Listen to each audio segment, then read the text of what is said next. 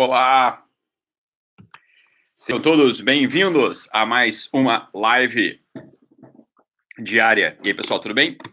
Ontem, vocês falaram que algumas pessoas não viram, mas a gente entrou ontem. Ontem teve live, sim, que vocês estão aí dormindo, né? Mas teve live. Ontem foi a live sobre a inveja. O que acontece aqui é foi uma live um pouco mais curta, porque meu celular estava com 10% só de bateria.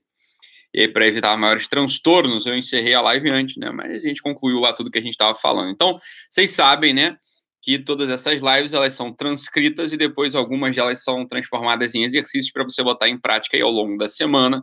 Só tem acesso a essas benesses, né? Os nossos assinantes do Guerrilla Way, né? Então, essa é a ideia. Beleza, pessoal? Então é isso. Voltamos ao vivo aqui mais uma vez na nossa live diária. É, não temos nenhum tipo de aviso especial hoje, né? E sejam todos muito bem-vindos aí. O que acontece é que hoje eu queria falar também rapidamente aqui de um assunto, né? E antes de falar desse assunto propriamente, só queria contar uma história, né, para vocês, uma história que não, enfim, não é que foi decisiva, mas, mas faz parte, né?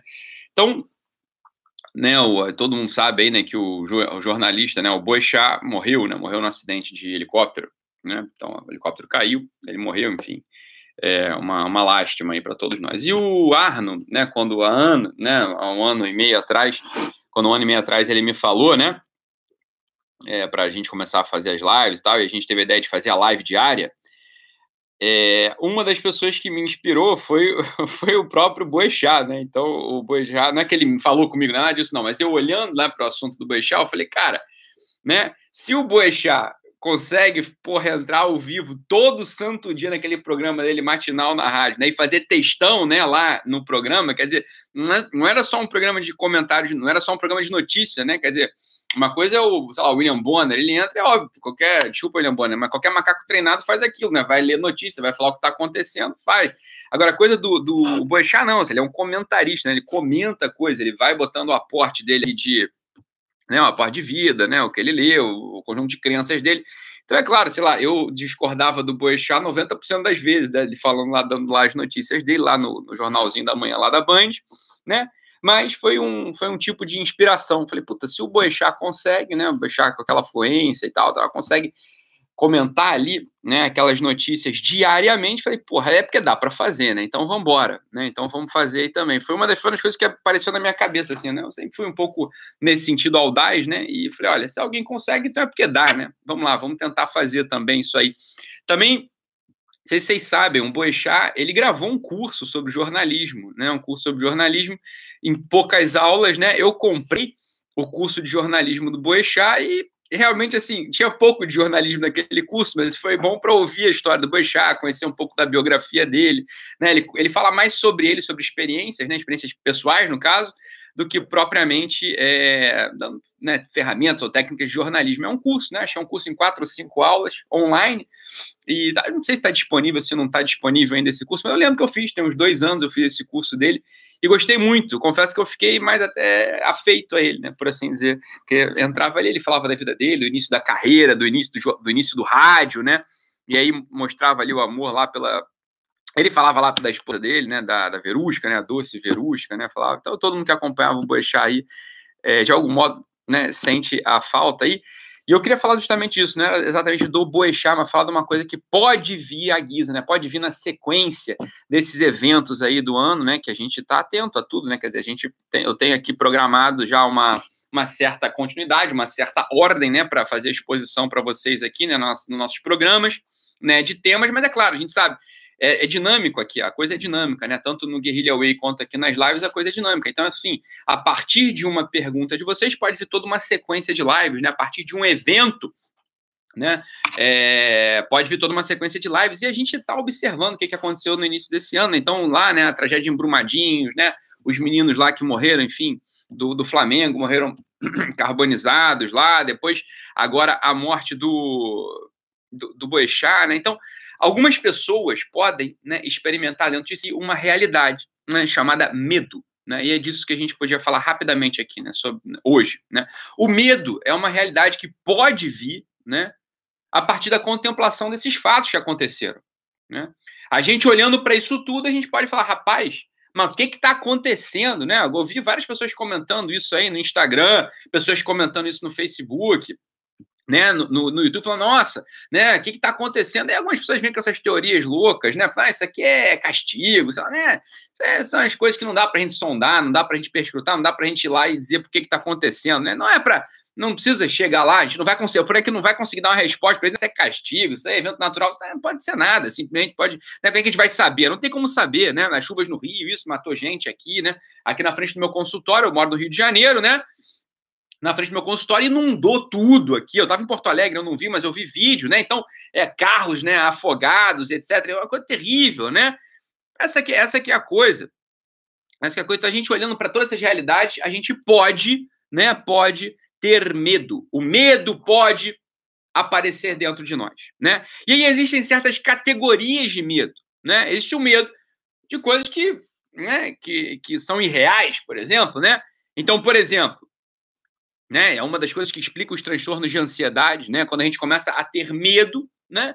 De coisas que não estão nem próximas e nem são reais, né? Então a gente pode ter medo. Isso é uma das, isso é uma das, uma das formas de explicar a ansiedade. Na ansiedade, ela aparece naqueles sujeitos que começam a antecipar problemas, né? De algum modo isso acontece, a pessoa começa a antecipar problemas, ela traz aquilo para dentro de si e tem uma vivência dentro de si de algo que talvez jamais aconteça né, talvez jamais aconteça. Então, os ansiosos, né, as pessoas que têm transtorno de ansiedade, não os ansiosos, as pessoas que têm um transtorno de ansiedade, elas vivem de um modo bastante disfuncional, esse medo meio sem foco. Né? Então, essas transtornos de ansiedade generalizadas, por exemplo, são um medo sem foco. Existem medos né, de realidades que não estão próximas, né, que não vão acontecer, que não vão causar prejuízo nenhum para a pessoa, né?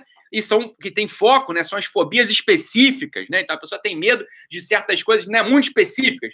Mas aquilo ali não vai trazer nenhum prejuízo para a pessoa. Então, né, como quem diz, ela não precisava ter medo, mas a vivência dela é, é essa, né? A vivência dela é essa, né?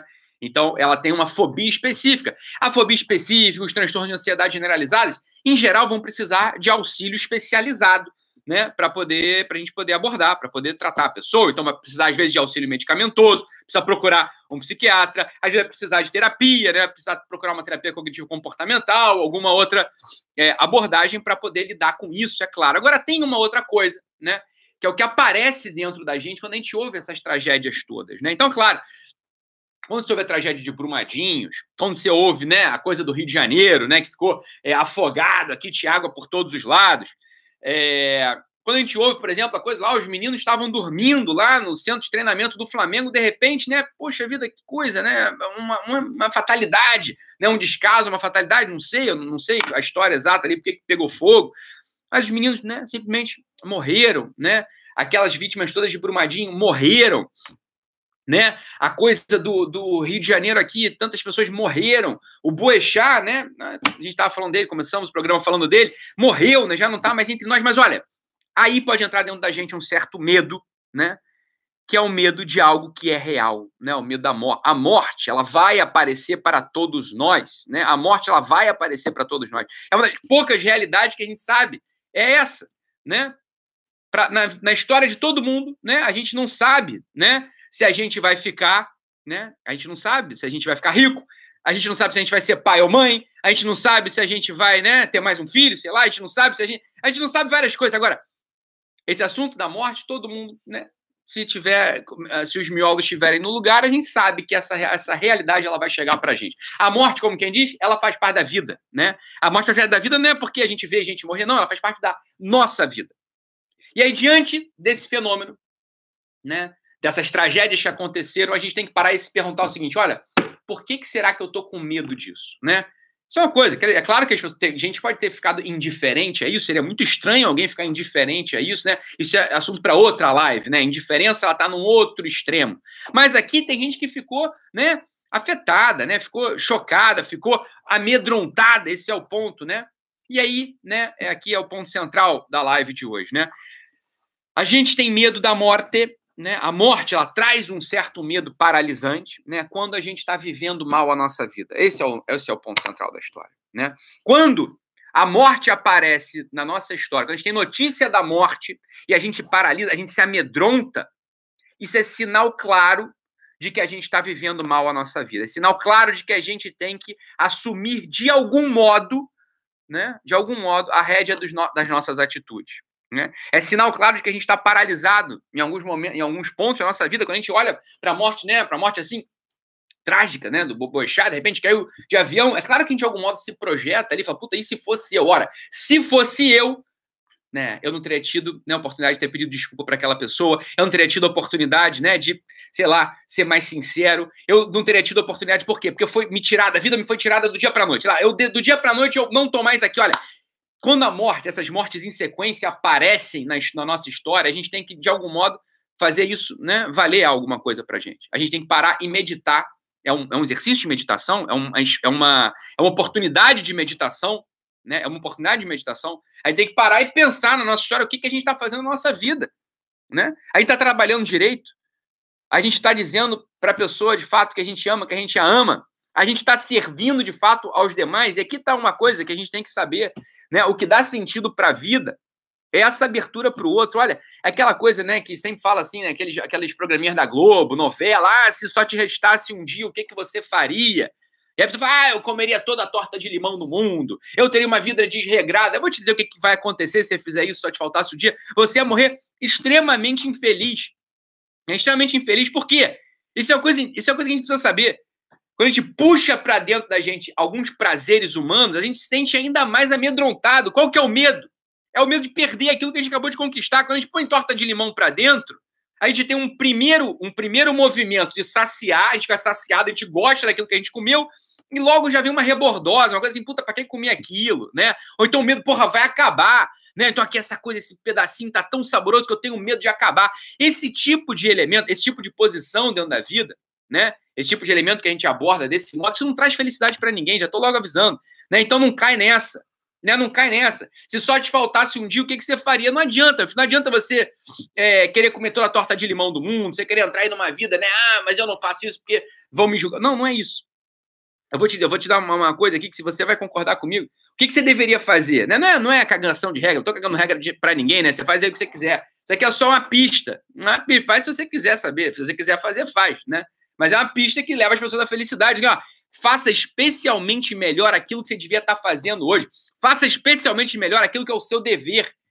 Quando a gente faz especialmente melhor, faz com mais atenção, faz com mais amor, faz com mais dedicação aquilo que é o nosso dever, isso dilata o nosso coração, porra. Não é outra coisa que dilata o nosso coração. Então, quando a gente, né? Então, quando a gente olha para uma situação dessa, Boechat que faleceu, tragédia de Brumadinhos, os, os meninos lá do Flamengo, a coisa aqui do Rio de Janeiro da água, né? É, um, é um, uma oportunidade para a gente meditar. Eu estou fazendo especialmente bem aquilo que me cabe fazer, né? Aquilo que me cabe fazer, né? E aí você pode ter certeza, olha, se esse medo está vindo é porque você está fugindo ao seu dever, você está fugindo né, de cumprir o seu dever.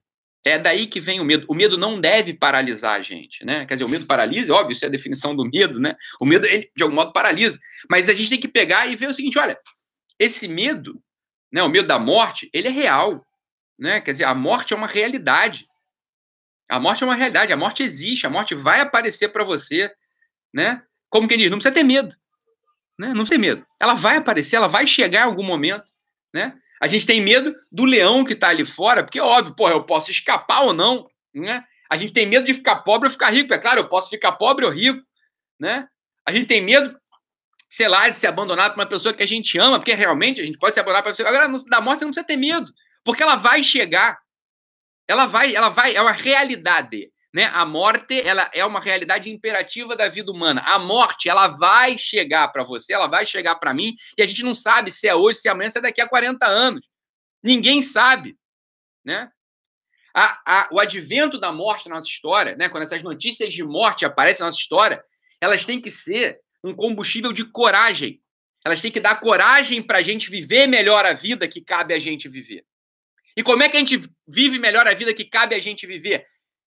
Tirando esses pontos de fuga, né? tirando essa, essas realidades de fuga da nossa história. A gente pode ter certeza que a gente tem medo da morte, a gente está paralisado, a gente está entristecido, a gente está angustiado, a gente está sem sentido quando a gente está fugindo. Quando a gente não foge da nossa realidade, quando a gente não foge do nosso dever, quando a gente não foge do nosso serviço, a vida fica mais plena, porra.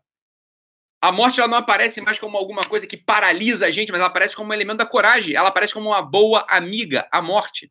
Ela aparece como uma realidade. Olha, todo dia eu posso morrer. Todo dia eu posso morrer. Eu já falei isso aqui mais de uma vez. Contemplar sobre a morte é uma das coisas que te ajuda. Eu falei, deu uma resposta dessa outro dia nos stories, né? O pessoal perguntando, Ítalo, o que, que, o que, que me dá aqui um chacoalhão? O que, que, o que, que eu faço para parar de procrastinar? Ora, lembre-se que você vai morrer, né? A, a lembrança da morte diária, ela tem um elemento fortíssimo de mobilização da nossa força, de mobilização dos nossos afetos, de mobilização da nossa vontade. Ela é do cacete. Ela é do cacete, né? Todo mundo sabe disso. Só que a gente esquece, a gente, né? Só que quando esses elementos aparecem, a gente não consegue esquecer. Boixá morreu, Brumadinho, por aí vai. Por aí vai. Então, olha só. Vamos pegar essas tragédias, né? Vamos, né? Claro, quem tem fé, reza por eles, quem faz o que você quiser. Mas na nossa vida, história pessoal, a gente pega esses elementos e se pergunta, né? Se pergunta: eu tenho mesmo vivido? Né? Eu tenho mesmo vivido? Né? Não é para fazer essa pergunta com, com medo, porque eu já sei, todos nós vivemos de algum modo e nos negamos, nos negamos de outro modo. Aqui é uma pista. Né? Quando a gente serve aos outros, quando a gente faz especialmente bem aquele dever nosso de cada dia, o medo da morte ele começa a desaparecer, ele começa a sumir. Né? Ele começa a sumir por quê? Porque a gente entende que a morte é uma realidade que a gente não vai ter como né, escapar. Tá bom? Então, uma pena, né? Realmente, eh, eu lamento mesmo, né? Assim, eu falei, como contei aqui no início do, da live, né? Que o Boechat foi uma fonte de inspiração até né, para essas lives diárias, que eu fiz lá o curso do Boechat de, de jornalismo, né? Foi, foi muito interessante para conhecê-lo, né? Para conhecê-lo um pouco mais, né? É, é uma pena, realmente, mas né, sabemos que o que chegou para ele vai chegar para mim, vai chegar para você, vai chegar para aquelas pessoas que estão ao teu redor, né? E para que de algum modo a gente possa viver melhor essa realidade, né? A gente tem que servir aos outros no nosso dia a dia. Tá bom, pessoal? Então é isso. Fiquem com Deus. Um abraço e nos encontramos amanhã, se Deus quiser. Tchau, tchau, pessoal.